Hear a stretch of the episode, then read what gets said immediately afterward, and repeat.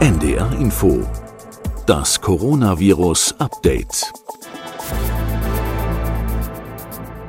Nicht mehr gering bis mäßig, sondern eine Stufe höher. Mäßig. So sieht seit gestern die Risikobewertung des Robert Koch Instituts für das neue Coronavirus aus.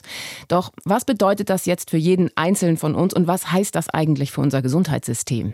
Viele Fragen, die es zu beantworten gilt und genau das wollen wir für Sie tun. Mein Name ist Anja Martini, ich bin Wissenschaftsredakteurin bei NDR Info. Jeden Tag telefonieren wir mit Professor Christian Drosten. Er ist der Leiter der Virologie an der Berliner Charité um diesen Podcast das Coronavirus-Update für Sie bereitzustellen. Wir reden mit ihm per App und da gibt es manchmal technische Aussetzer. Hallo, Herr Drosten. Hallo, morgen. Wie besorgt sind Sie, wenn Sie an mehr als 170 infizierte Personen in mittlerweile fast allen Bundesländern denken? Naja, die Fallzahlen steigen jetzt in Deutschland weiter an, wie sie auch in anderen Ländern weiter ansteigen. Wir werden sicherlich irgendwann auch einen ersten Todesfall haben. Das ist einfach leider dann die Statistik, die dann irgendwann auch sich zeigen wird. Das heißt, Sie sind nicht besorgt?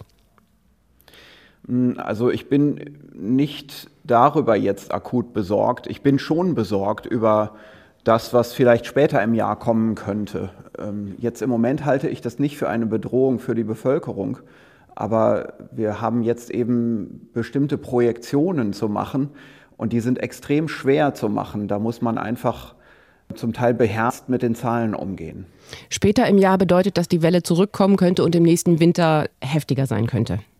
Das wäre eins der Szenarien, die man denken könnte. Und da ist natürlich dann plötzlich eine, ja, eine Häufung der Fallzahl in kürzerer Zeit zu sehen. Uns erreichen über unsere Mails immer auch relativ viele Mails von Hausärzten, die jetzt schon besorgt sind. Und zwar geht es bei denen ganz oft darum, dass sie fehlende Informationen haben, eine fehlende Schutzkleidung und auch die Frage nach dem richtigen Desinfektionsmittel ist für die nicht geklärt. Gibt es irgendwas, was Sie denen im Moment raten können? Ja, es ist tatsächlich so, dass der niedergelassene Bereich im Moment sich schlecht informiert fühlt und sehr unterschiedlich damit geht. Ähm, das liegt auch daran, dass wir natürlich regional unterschiedliche Umgangsweisen, zum Beispiel durch die kassenärztlichen Vereinigungen haben, die ja koordinieren, was eigentlich die Niedergelassenen machen. Und da gibt es Lösungen, die sehr pragmatisch sind, wie beispielsweise, dass Fahrdienste eingerichtet werden in manchen Bundesländern. Und in anderen Bundesländern gibt es wenig Kommunikation. Und man muss sagen, egal ob es jetzt Lösungen gibt oder ob es wenig Lösungen gibt, es gibt dann in der niedergelassenen Ärzteshaften, Ärzteschaft auch Kollegen, die sehr pragmatisch mit der ganzen Sache umgehen und es gibt Kollegen, die vielleicht dann auch eher ja, sich äh, schlecht informiert fühlen und zum Teil auch sich aufregen. Ich bekomme das hier zum Teil auch in meine E-Mail, ähm, wo es natürlich nicht unbedingt hingehört, aber ich kann den Kollegen dann auch kaum noch Ratschläge erteilen, weil es einfach so viele Fragen sind. Ich komme da einfach nicht hinterher. Und es gibt natürlich bestimmte pragmatische Umgangsweisen mit so einer Situation. Also ein Hausarzt, der seinen Patientenstamm kennt, der kann ja Vereinbarungen treffen, wie zum Beispiel kommen Sie mit dem Auto auf den Parkplatz, ich mache Ihnen dann draußen einen Abstrich. Sie müssen gar nicht aussteigen. Ne? Mhm. Also so eine Art Drive-In-Lösung. Mhm. Ähm, das ist zum Beispiel total pragmatisch und gerade in einem ländlichen Bereich, wo sowieso alle mit dem Auto zum Arzt kommen, ist das ein gangbarer Weg. In der Stadt, da fahren die, die Patienten dann natürlich zum Teil mit öffentlichen Verkehrsmitteln und solange sie jetzt noch kein bestätigter Fall sind, gibt es da auch keinen Grund, das anders zu machen, denn man kann ja nicht aufhören, ganz normal sich zu bewegen, nur weil man einen Kratzen im Hals hat. Und äh, man will aber trotzdem sich testen lassen. Da haben wir ja zum Teil eben organisierte Fahrdienste, also von der, äh, vom ärztlichen Notdienst, den gibt's privat und kassenärztlich. Und da sind zum Teil Praxen, also diese großen äh, äh, ärztlichen Notdienstpraxen, die da auch pragmatische Lösungen haben in einigen Städten, also die auch so sagen, ah, wir haben hier noch so einen äh, Bereich draußen, ne, da kann man also auch einfach einen Patienten mal hinkommen lassen und dann kann der Diensthabende, und da sind häufig dann mehrere diensthabende Ärzte da, Einer geht raus mit einem Mundschutz und macht draußen schnell einen Rachenabstrich. Das ist überhaupt kein Akt. Und dabei gibt es natürlich dann auch kein Virus, das zum Beispiel in der Raumluft hinterlassen wird, in der Praxis, im Wartezimmer, wo dann andere Patienten sitzen. Also diese Lösung nach draußen zu gehen, das ist etwas, was ich ähm, so aus dem Kollegenkreis höre, was ich gut finde und auch sehr pragmatisch. Und andere Arztpraxen sagen, ah, wir haben hier einen speziellen Raum, den, den nutzen wir eigentlich gar nicht. Das ist die Besenkammer, da stellen wir jetzt mal drei, vier Stühle rein und machen da ein improvisiertes Corona-Wartezimmer draus. Also alle diese Dinge gibt es. Ähm, und die kann man natürlich jetzt dann so im Detail weiter diskutieren. Wir haben hier in Berlin zum Beispiel die Situation, der niedergelassene Bereich, der ist noch nicht so komplett, äh, sagen wir mal, auf der Linie, das alles komplett zu unterstützen. Und wir haben äh, hier in der Charité jetzt aber zusätzlich zu unserer reisemedizinischen Ambulanz im Tropeninstitut ein eigenes Testzentrum eingerichtet auf dem Campus Virchow, äh, Mittelallee 1. Da ist ein Haus, das hatte die Charité im Prinzip so äh, vorgesehen, zu dem, demnächst mal renoviert zu werden und wird im Moment nicht so genutzt. Das ist jetzt freigeräumt worden, pragmatischerweise, und ab ähm, heute Morgen ist da ein Ambulanzbetrieb gestartet worden, nur für die Testung auf ähm, SARS-2-Virus, wo natürlich dann das medizinische Personal auch hochgradig mit Eigenschutz, also mit persönlicher Schutzausrüstung versehen ist und äh, wo dann dieses Abstreichen der, der Rachenschleimhaut relativ organisiert vonstatten gehen kann. Und dann werden Patientendaten aufgenommen und dann geht es direkt hier auch ins Labor zur Testung. Und das ist natürlich etwas, dass wir jetzt mal so als großes Universitätsklinikum einer solchen Stadt auch zur Verfügung stellen als Dienstleistung. Niedersachsen plant ähnliche Teststationen. Sind denn die Hausärzte mit der Situation überfordert oder kann man denen das abnehmen oder sollte man denen das abnehmen? Hausärzte sind ähm, zunächst mal Privatunternehmer mit wirtschaftlicher Eigenverantwortung und freiberuflich. Das heißt, die sind auch die sind schon über die Kassenärztliche Vereinigung zur Mitarbeit gebunden, aber es ist nicht unbedingt so, dass man jetzt sagen kann, jeder Arzt muss. Also es ist da schon eine gewisse Freiheit und es gibt eine Heterogenität. Ähm, und es gibt zum Teil auch eine organisierte Heterogenität. Also wir, ich sehe beispielsweise, ich bekomme hier in meine E-Mail zum Teil Schreiben von organisierten, niedergelassenen Ärzten, die argumentieren gegen im Prinzip alles, was die Gesundheitsämter im Moment vorhaben. Ähm, das ist natürlich ja, mhm. inhaltlich zum Teil für mich zu verstehen. Ich verstehe, wie die Kollegen belastet sind, wie andere Patienten, die diese Erkrankung nicht haben, sondern was ganz anderes, vielleicht abgeschreckt werden und wie das massiv den Praxisbetrieb stört und wie dann auch gleichzeitig die Wahrnehmung besteht, wir sollen uns alle jetzt irgendwelche Masken kaufen, aber wir kriegen die gar nicht mehr geliefert. Was ist denn hier überhaupt los? Mhm. Und dieses Verständnis, das da aufgebracht werden muss, also ähm, dass ich vielleicht so zusammenfassen kann, das ist jetzt nun mal eine beginnende Pandemie und das wird sogar noch schlimmer werden. Und wenn wir nicht jetzt anfangen, einfach zu improvisieren, einfach drauf los, ja, zu einem gemeinsamen Zweck, also nicht sich beklagen, nicht sagen, niemand sagt uns, wie wir es machen sollen, sondern einfach sagen, ich habe mir da was überlegt und das wird hier für mich, zum Beispiel in meiner Praxis oder auch jetzt, wenn man an ein Krankenhaus denkt, hier in unserer Ambulanz wird das gut funktionieren. Ich glaube, wir müssen stark in der Ärzteschaft auf diese Denkweise kommen und das ist ein Prozess, der eine größere Herausforderung darstellt als für die normale Bevölkerung. Also eine normale Bevölkerung muss ja nur sich, sich denken, naja, wie schaffe ich es, dass ich mich nicht infiziere und wenn ich mich infiziert habe, was mache ich dann? Aber so eine Praxis ist ja ein Wirtschaftsbetrieb. Also alles das ist eine extreme Herausforderung und dann viele niedergelassene Kollegen im Moment für sich jeweils das Rad neu. Und es ist halt schon dann irgendwann der Impuls zu sagen, ach, die Behörden müssten uns doch mal sagen, was wir jetzt machen sollen. Mhm. Weil, denn am Ende bewegt man sich sogar noch in einem, in einem Rechtsrandbereich, ne, wo man sagt, mache ich jetzt was falsch? Mache ich mich jetzt hier irgendwie gesetzeswidrig, wenn ich Dinge mir ausdenke, die will ich jetzt, am liebsten würde ich das mal mit dem Gesundheitsamt besprechen, aber da kriege ich keinen ans Telefon. Ich kann das schon verstehen, aber ich muss einfach sagen, das wird nicht zum Ziel führen. Die Verunsicherung ist aber ja bei den Ärzten da, die ist aber immer noch auch bei den Menschen ganz, ganz, ganz hoch, würde ich mal sagen, weil ganz viele Fragen erreichen uns, die wirklich noch immer Fragen stellen wie, wie lange lebt das Virus auf der Türklinke, dem Gerät im Fitnessstudio oder auch auf dem Geldstück, kann ich das danach noch anfassen? Das heißt, wir haben immer noch irgendwie ein Informationsdefizit oder was mhm. ist da passiert? Ja, also da gehen auch viele Dinge nicht genug ins Detail. Und da gibt es für viele Dinge auch nicht genug Daten. Also jetzt das zum, zum Beispiel das auf dem Virus klebende Geldstück, das, äh, andersrum, das auf dem Geldstück klebende Virus, das würde ich mal weitgehend vergessen. Denn das sind behüllte Viren. Und diese behüllten Viren sind gegen Eintrocknung extrem empfindlich. Und wir haben, äh, und da muss ich jetzt, also ich sage da jetzt einfach mal als Virologe etwas, wo mir ein Hygieniker sagen würde, oh, das ist aber jetzt hier weit aus dem Fenster mhm. gelehnt. Aber ich sage jetzt mal so eine Virologensache. Okay.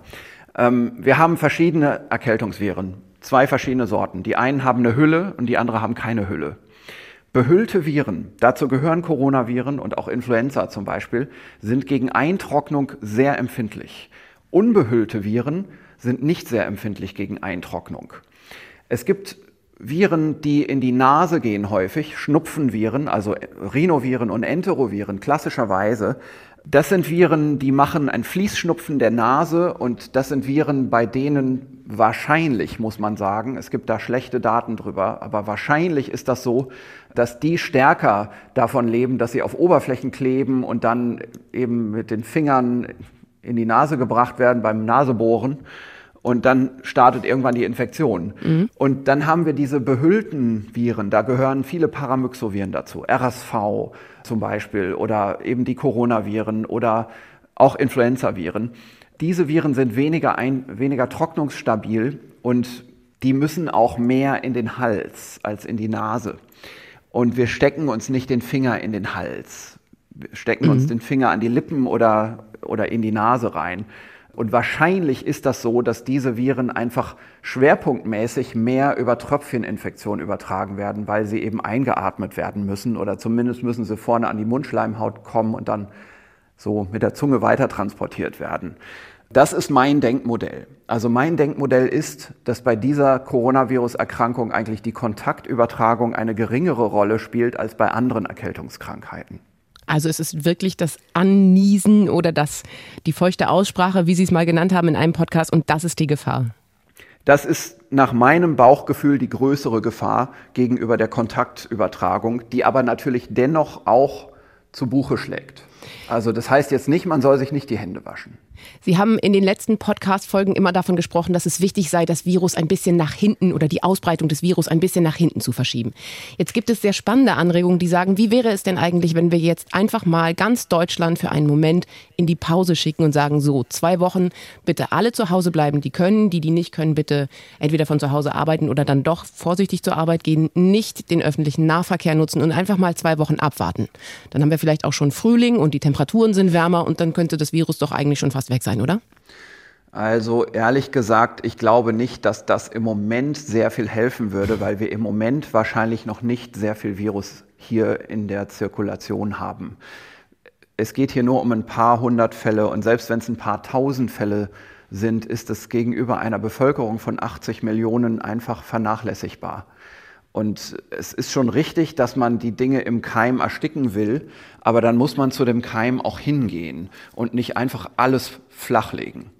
Ähm, wenn, wir, wenn wir uns überlegen, dass wir hier zwei Wochen Ferien machen gegen ein Virus, das gar nicht groß, in großer Zahl jetzt in der Bevölkerung zirkuliert, dann ja, überstrapazieren wir das ganze System, sowohl ökonomisch, organisatorisch als auch psychologisch. Deswegen halte ich das im Moment überhaupt für keine gute Idee. Das ist nicht die Zeit dazu jetzt. Ich weiß nicht, was passiert, wenn vielleicht äh, sich im nächsten Winter eine höhere Infektionszahl einstellt. Ich kann das im Moment wirklich nicht schätzen und ich will das auch nicht. Ähm, aber vielleicht braucht man irgendwann später, falls es zu einer solchen wellenförmigen Infektionsübertragung kommt in der Bevölkerung, wenn, wenn dann vielleicht viel mehr Fälle da sind, Vielleicht braucht man dann noch so eine Maßnahme und die sollte man sich jetzt nicht vergeben. Denn äh, wenn man jetzt so etwas macht, dann wird man kaum den Effekt davon messen können. Und es wird natürlich dann irgendwann auch viel Aufregung und viel Schaden angerichtet werden. Und dann wird man das nicht nochmal machen können, wenn man es vielleicht irgendwann braucht. Das heißt, was ist jetzt der richtige Weg? Weiterhin die Ansteckungsketten zu prüfen, die Infektionsketten prüfen und schauen, wo das Virus herkommt? Ich glaube, dass das, was die Gesundheitsämter im Moment machen, der richtige Weg ist. Wenn ich das nicht glauben würde, dann würde ich dazu was sagen. Das traue ich mich. Ich bin jetzt nicht so, also ich bin unabhängig genug dafür. Ich glaube, dass das richtig ist. Ich glaube auch, dass es nicht mehr lange durchzuhalten ist. Also, dass man wirklich jetzt Kontakte immer für 14 Tage komplett ähm, ja, in die Isolierung gibt, in die Heimisolierung gibt. Und diese Patienten sind eben doch, und das wird der Eindruck zeigen, im Wesentlichen eher mild infiziert. Und die, diese Patienten werden das zum Teil auch nicht einsehen, was das soll, so lange immer zu Hause bleiben zu müssen. Gleichzeitig zeigen natürlich auch die Daten, die jetzt zunehmend publiziert werden, dass die Inkubationszeit nicht 14 Tage ist bei den meisten Patienten. Also es gibt solche Extremfälle, aber wir werden irgendwann natürlich mal überlegen müssen, dass wir sowieso nicht alle Übertragungen verhindern können und man will eben nur den Kern, den Schwerpunkt der Übertragungen verhindern. Und dieser Kernbereich der, Info der Inkubationszeit, der liegt so zwischen zwei Tagen und sieben Tagen. Ne? Und das wäre zum mhm. Beispiel mal eine erste Maßnahme, wenn, wenn, man sagen würde, das ganze System hier, das wird durch diese Isolierungsmaßnahmen überfordert, dann könnte man ja mal sagen, okay, dann machen wir ab jetzt nur noch eine Woche und nicht zwei. Ne? Das wäre so ein erster Schritt. Und genau so wird man das immer weiter mit Fortschreiten dieser Epidemie auch anpassen müssen, denn die Behörden und auch der niedergelassene Bereich müssen sonst vor dieser Herausforderung kapitulieren. Und das wollen wir nicht.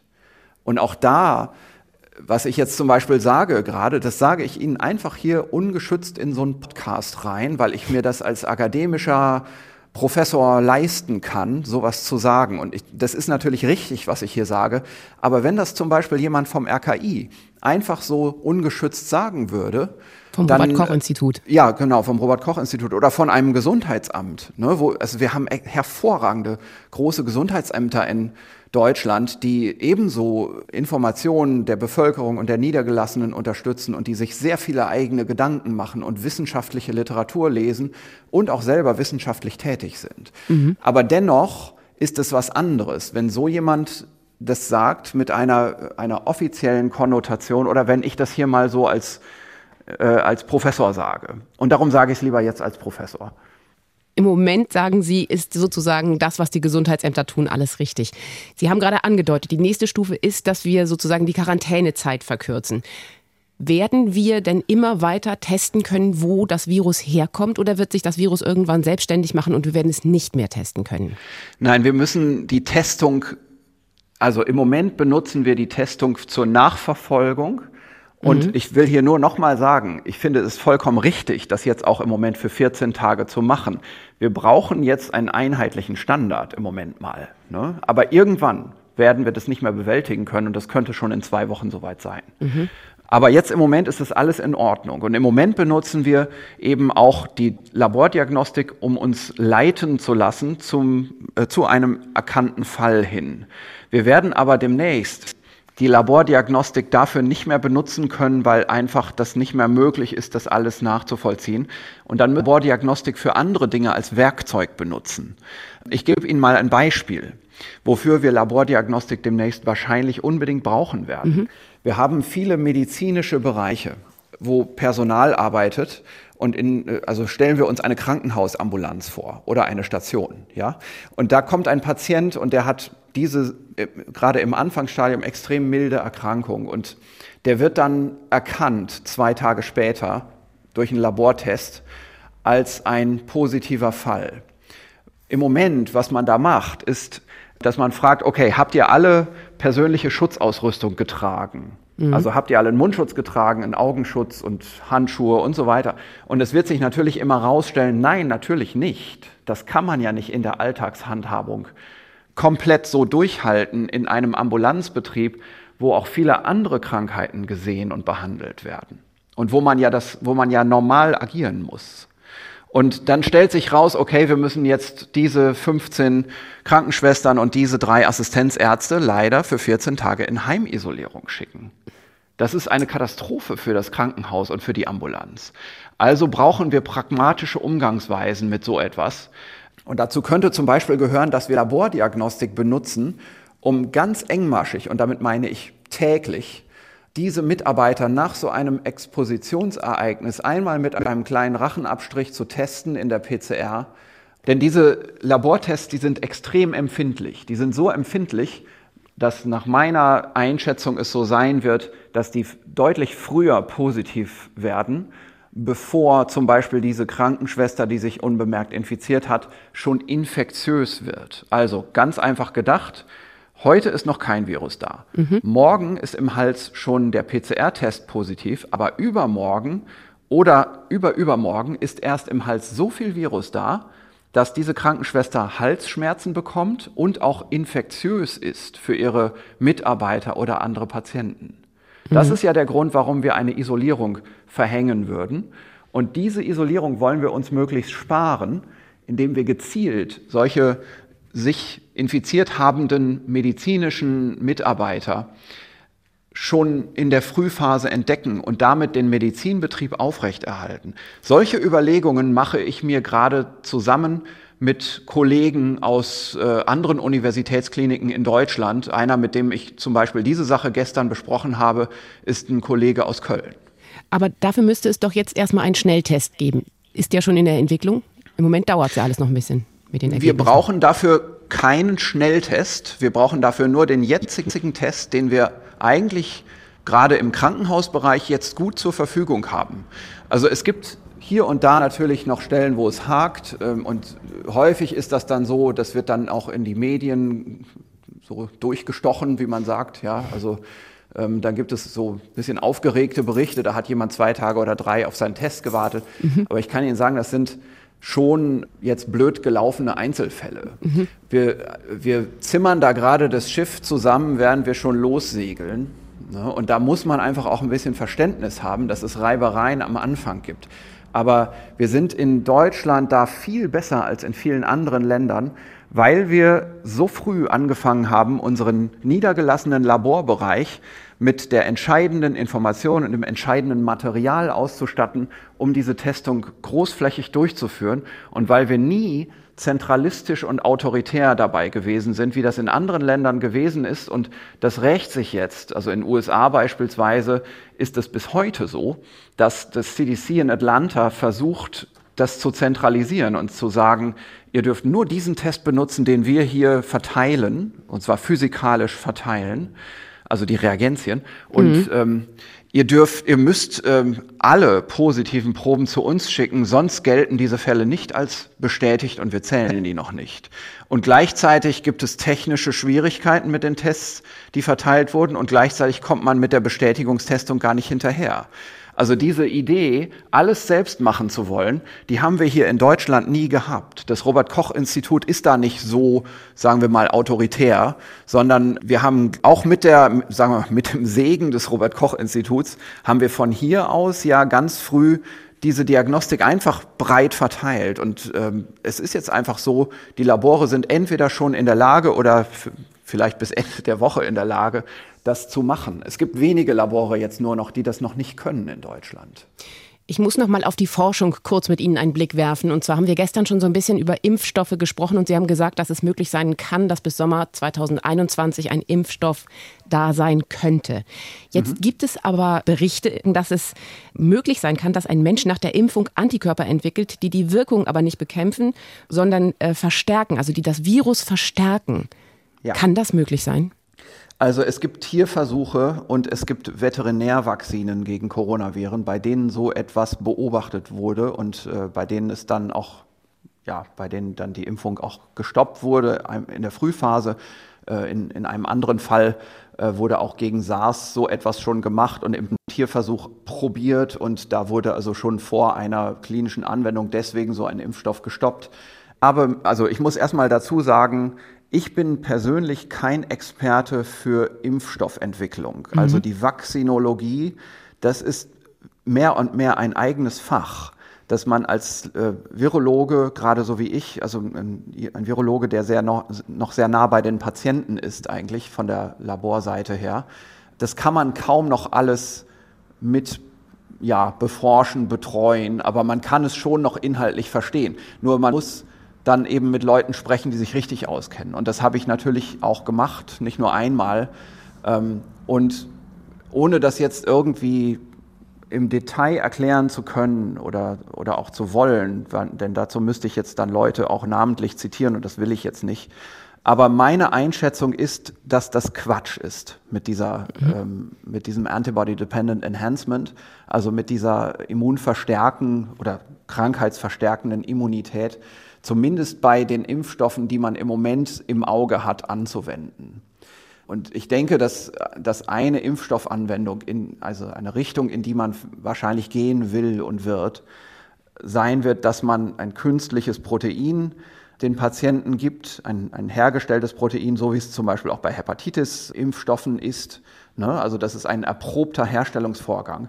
Und das ist ein Herstellungsvorgang von einem Impfstoff, der auch, wie, wie man sagt, ähm, skalierbar ist. Also von, wo man auch nicht nur sagen kann, man macht jetzt eine schöne Laborstudie und eine wissenschaftliche Veröffentlichung und dann eine klinische Studie und noch eine wissenschaftliche Veröffentlichung, sondern man macht das mit der Intention, das für die Welt produzieren zu wollen, für die Weltbevölkerung mhm. in rauen Mengen. Mhm.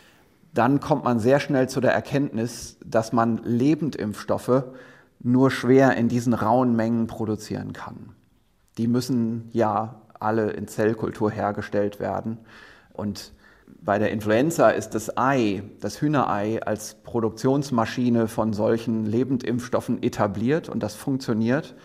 Und es funktioniert dann nicht mehr, wenn wir hochpathogene Influenzaviren haben in der Produktion, denn dann stirbt der Hühnerembryo in dem Ei, wo in Wirklichkeit der Impfstoff wächst. Das sind also embryonierte Hühnereier beim Influenza. Und bei, bei diesem Virus hier haben wir gar keinen Hinweis darauf, dass man das überhaupt im Ei machen kann. Und die Zellkulturproduktionsanlagen für dieses Virus jetzt aufzubauen mit, ein, mit Zelllinien, die zum Teil noch gar nicht ausprobiert sind, das wird dauern. Das wird also deswegen sicherlich nicht der erste Impfstoff sein. Vielleicht wird das ein guter Impfstoff sein. Mhm. Da bin ich mir sicher, ein Lebendimpfstoff. Und da gibt es verschiedene Kandidaten und man muss das unbedingt verfolgen.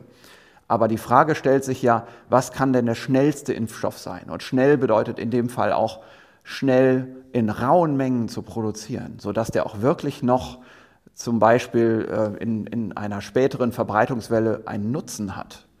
Und das wird natürlich dann doch ein, eine Proteinkomponente sein, ein Proteinimpfstoff, ähm, der also nicht ein, ein abgeschwächtes, aber noch lebendes Virus ist und den man gut herstellen kann und zu dem man noch ein Adjuvanz dazu tun wird, und äh, das Ziel wird dann sein, möglichst neutralisierende Antikörper zu erreichen. Also wir können bei den Immunkorrelaten gucken, haben wir eine zelluläre Immunantwort, haben wir eine Antikörperantwort. Und hier wird es eben vor allem darum gehen, eine neutralisierende Antikörperantwort gegen das Hauptoberflächenprotein dieses Virus zu generieren, damit dieses Virus dann einfach nicht mehr in die Zellen kann. Und das muss ein so hoher Wert von Antikörpern sein, wir sagen Titer dazu, mhm ähm, dass das praktisch, also wir injizieren so einen Impfstoff ja dann in den Muskel, in den Oberarm zum Beispiel, und dann soll so viel Antikörper dabei entstehen, dass das praktisch durchschwitzt in die Lunge ne, und in den Hals, also in diese Gewebe. Mhm. Ähm, und das, dafür gibt es gute Belege und das ist äh, für mich erstmal so überzeugend, dass man sagt, in diese Richtung wird man wahrscheinlich arbeiten werden. Es gibt aber natürlich andere Ideen. Es gibt auch bestimmte interessante Vektorkonzepte, also wo man beispielsweise Adenoviren oder Pockenviren als Grundlage nimmt. Das sind Viren, für die es schon Produktionssysteme gibt mhm. und denen man dann Erregerkomponenten einkloniert. Das sind also mhm. also genetisch äh, veränderte Impfstoffe.